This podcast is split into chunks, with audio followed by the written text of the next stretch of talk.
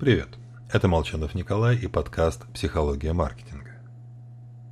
Один из немногих железных законов развития – роскошь превращается в необходимость и порождает новые обязанности. Как говорил Харари, за последние десятилетия люди изобрели технику, существенно экономящую время. Стиральные машины, пылесосы, посудомойки, мобильники, интернет. Предполагалось, что жизнь станет приятнее и спокойнее. Только раньше надо было написать письмо, положить в конверт, купить марку, отнести и бросить письмо в почтовый ящик. Недели и месяцы ждать ответа. Написать же электронное письмо или строчку в мессенджере – минутное дело. адресат получит сообщение через пару секунд. Мы сэкономили человечество огромное количество времени и усилий.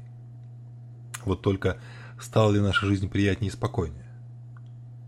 Вряд ли.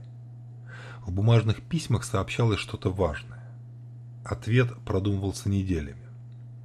Сейчас я в день получаю десятки писем, и ответ требуется немедленно.